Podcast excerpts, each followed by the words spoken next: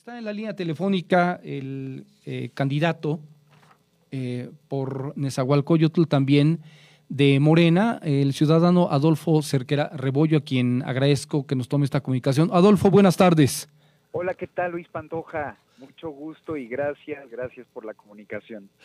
Bueno, pues eh, te queda en caso de que, de que llegaras el papel importante de la continuidad, si es que, que, llegarás ahí después del trabajo de Juan Hugo de la Rosa. ¿Cuál es el, proyecto sustancial que traes, eh, Adolfo, en vista de que pues NES ha tenido algunas partes de progreso, evidentemente no todo se puede hacer, me parece en dos trienios o en tres trienios, ha habido un atraso tremendo en la zona oriente del Estado de México, abandonada por años por el gobierno estatal y muchos municipios en, en esa zona. Pero bueno, hoy las cosas para NESA podrían pintar quizá eh, diferentes. ¿Cuál es sustancialmente tu proyecto más importante que estás presentando a la gente? Mira, Luis, quisiera decirte que en efecto le diste al clavo. Yo creo que la palabra abandono es eh, el tema sustancial, porque cuando en un lugar no hay abandono, pues evidentemente no, no, no, no hay eh, temas que te toquen para pretender construirlas de cero, porque hay cosas que prácticamente se tienen que construir de cero. Claro, hay factores importantes, factores presupuestales y por supuesto el que nos hagamos sentir vistos por parte del gobierno estatal porque hemos sido muy castigados en ese sentido. Yo te quiero decir que más allá de que mi eh, plataforma está dividida en varios ejes fundamentales, el principal tiene que ver por supuesto con el tema de la seguridad pública, la infraestructura hidráulica, y el tema de la salud, que son hoy tres, no solamente de las demandas, sino son temas que creo que a todos los que vivimos aquí en Esahualcoyotl y los que vivimos en esa, porque Luis, déjame decirte, yo sería el primer presidente municipal nacido, nacido aquí en Esahualcoyotl. Eh, quienes me han antecedido, eh, claro que aquí eh, estuvieron parte de su niñez, de su infancia, pero este mi acta de nacimiento sí dice nacido en Ciudad Nezahualcóyotl. ¿Eres nativo realmente entonces de ahí? Sí, soy nativo de Nezahualcóyotl. Eh, no tengo el gusto de conocerte personalmente, pero te ves muy joven. ¿Qué edad, tienes? Tengo 38 años. 38, 38 años. así es. Eh, eh, bueno, pues desde hace ya un poco más de 21 años, 20, 21 años al servicio, pues prácticamente de la ciudad, de la ciudadanía, por parte de mi familia, colaboro y he contribuido en una asociación civil que está por cumplir ya 32 años en este próximo agosto, dedicándonos al tema de la prevención de adicciones, ya desde hace muchísimos años en nuestro municipio. Mm. Adolfo, el tema de los eh, feminicidios no es un tema menor eh, para Nezahualcóyotl. Así es, fíjate que tenemos doble alerta de género, el tema de los feminicidios y el tema de la desaparición de mujeres. Ese es un factor importante que no podemos dejar al lado, pero tiene mucho que ver también con el espectro de la seguridad. Fíjate, eh, actualmente contamos en Esahualcoyotl con 100 cuadrantes que eh, permiten a la Policía Vecinal de Proximidad generar cierto blindaje. Pero hoy yo estoy diciendo que tendríamos que incrementar los cuadrantes, tendríamos que incrementar, por supuesto, sí la plantilla de los policías, sí los salarios, sí mejores condiciones, pero yo también he dicho que tenemos que reivindicar la imagen del policía. Mira, yo en muchos de los recorridos y mucho más, eh, cuando he estado en contacto con la gente, con la ciudadanía, en la calle, en mercados, en diferentes lugares, eh, yo siempre hago una pregunta a la gente y es, si confían en su policía, quién sí confía y quién no confía. Y tú te imaginarás que la mayoría dicen no confío. Así es. Y entonces el ejercicio de la confianza es importante porque, mira, mi hijo cuando era muy pequeño, él siempre me decía que cuando él quisiera ser grande, querría ser policía. Mm. Actualmente, pues él ya va a cumplir 12 años y le digo, hijo, ¿todavía quiere ser policía? Me dice, no, papá. Entonces, pero yo creo que sí tenemos que, que volver a generar esta parte fundamental en la que no solo el niño, sino los adultos tengamos esa certeza y la conciencia de que nuestros policías en efecto son nuestros héroes. Yo no digo que no haya quienes se hayan perdido en el camino, pero sí una gran mayoría también sale y hace esta gran labor que es estar al servicio de la gente. Entonces, mira, yo he venido planteando que sí tenemos que generar mayor capacitación con nuestros policías, que vuelvan a encontrar este propósito del por qué eligieron ser policías, que ese es un factor fundamental, y por supuesto también tiene mucho que ver con de qué manera hace sentir al policía parte de su identidad. Es decir, cómo recuperar la identidad de un policía en un municipio con más de un millón doscientos mil habitantes, en donde hoy uno de los problemas sustanciales es la seguridad pública. Si bien es cierto, no tenemos los problemas que se tienen en otras entidades vecinas, sin embargo, tampoco estamos bien. Es decir, seguimos teniendo casos de robo a transeúnte, al transporte público, a casa habitación, que al final son las que siguen lacerando a la ciudadanía. Y entonces también tiene que ver, es como una empresa, en una empresa tú sabes muy bien que cuando un equipo está en una condición sana de trabajo, en condiciones laborales sanas y óptimas, por supuesto que te va a generar mayor rendimiento. Y yo creo que también aquí tiene mucho que ver con eso. El policía es un ser humano, tiene una familia, tiene necesidades, tiene conflictos y de qué manera nosotros logramos eh, incorporarnos también a este esquema con ellos para ir recuperando el tejido social. Ese es uno de los temas fundamentales. Eh, Adolfo, la pandemia destapó una cloaca erubielista eh, con el tema de los hospitales en Esahualcoyotl. Nosotros platicamos en no pocas ocasiones con el alcalde con licencia Juan Hugo de la Rosa eh, de las deficiencias con las que se estaba viviendo en Esahualcoyotl con toda la pandemia y la tremenda apatía, la falta de oficio, de actitud por parte del gobierno estatal. ¿Qué va a pasar con esa en la parte de salud?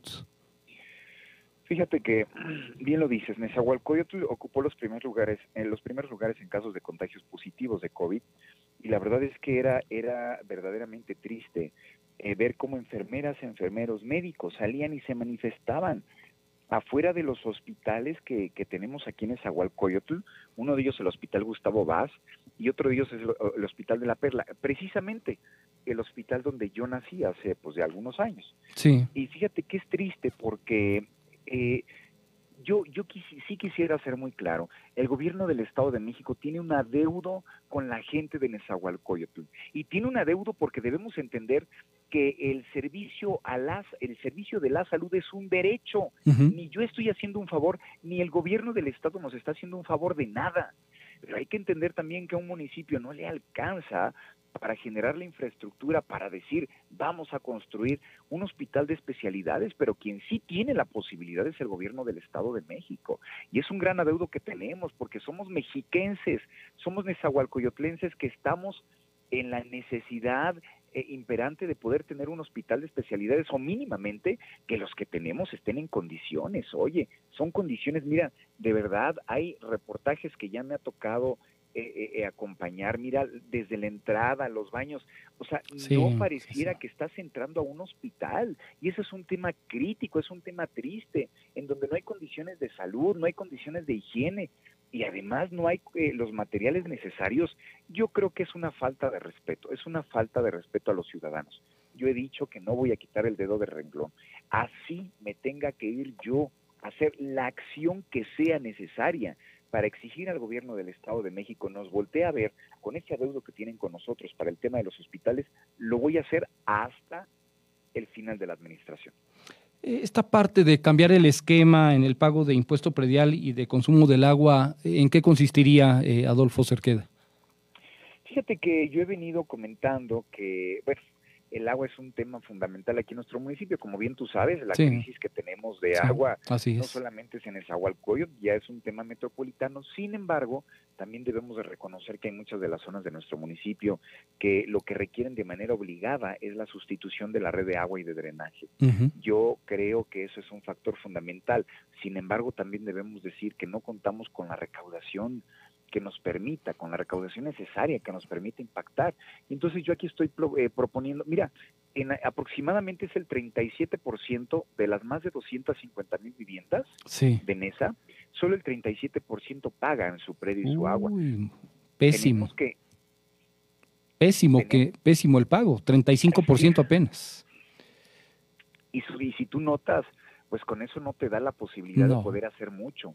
Y entonces yo he, venido planteando varias, varias, varias dinámicas, inclusive por el tema de la, de la, de la eh, crisis que hubo este, de la pandemia. Eh, el precio y el agua, el pago, a seis meses, es decir, en lugar de pagar un año eh, de un inicio, como regularmente se acostumbraba en esa, que cada año se pagaba eh, lo de todo el periodo, vamos a hacer un esquema similar como en la Ciudad de México. pagar de manera bimestral y que esto permita a la gente poder tener mayor posibilidad de pago, mm. por un lado, por otro lado, vamos a ayudar precisamente a aquellos que, bueno, el 37% es los que siempre pagan, esos ya los tenemos. Sí. Pero tenemos que incentivar a los que no pagan, pero también bajo este compromiso que eh, podamos establecer que se comprometan a estar pagando ya de forma regular. Este, y bueno, con ellos vamos a estar generando el borrón y cuenta nueva, pues para incentivar un poco el tema del pago en nuestro municipio. El tema de la basura en esa Hualcoyotl tan importante también, Adolfo, ¿qué solución has pensado al respecto? Pues mira, en Esahualcoyotl tenemos, eh, son 1.200 toneladas aproximadamente que todos los días, todos los días salen de basura en nuestro municipio. Y eso es una cantidad muy grande. Hoy estamos nosotros eh, viendo la necesidad de, bueno, además que no contamos ya tampoco con un espacio de disposición final, eso es importante considerar.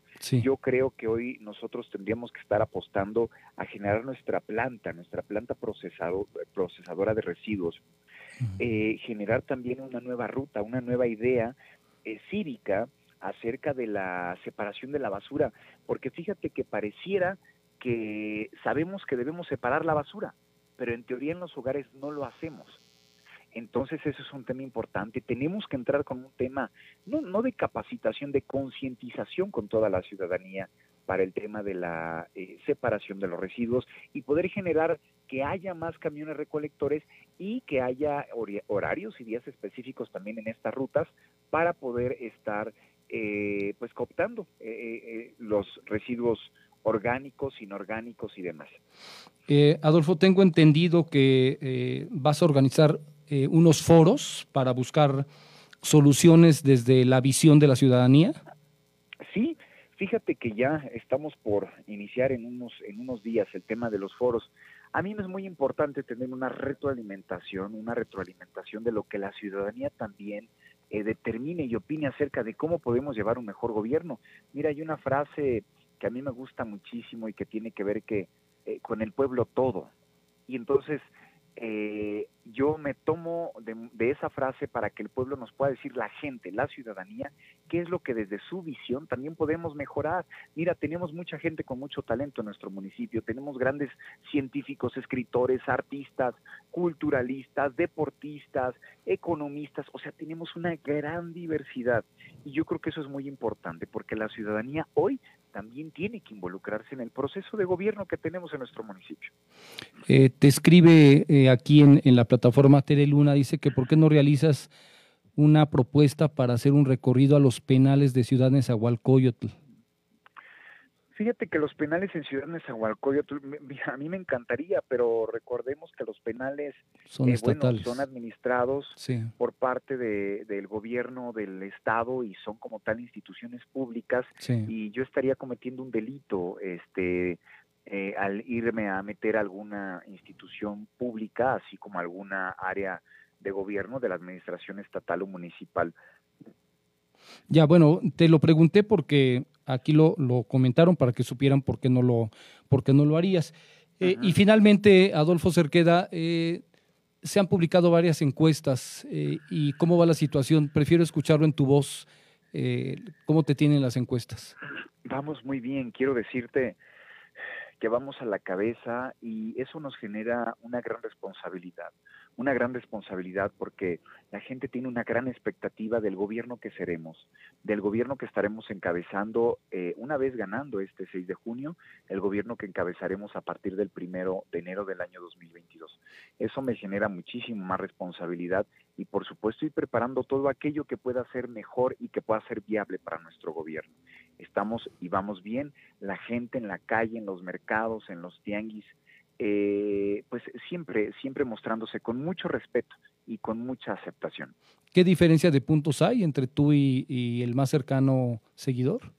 Pues mira, hay algunas encuestas que marcan una diferencia de cuatro puntos, hay otra de diez puntos, hay otra de eh, casi veinte puntos. Eh, mira, la verdad es que la, nube, la numeralia, si bien es cierto, te da un panorama, este, pero al final eh, las encuestas no son las que votan los que votan son las ciudadanas y los ciudadanos y son quienes también nos han estado refrendando este triunfo y decirte, aun con todo eso, la numeralia nos ha estado beneficiando. Muy bien.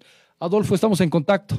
Te agradezco que hayamos platicado y el mejor de los éxitos para ti y para los contendientes y que espero que la contienda allá en Zahualcoyotl sobre todo sea pacífica, que es lo que se desea. En todo un llamado a la paz y que la gente pudiera también poder otorgarnos su confianza este próximo 6 de junio. Adolfo, gracias y buenas tardes. Gracias, Luis, gracias. Buen provecho. Hasta luego.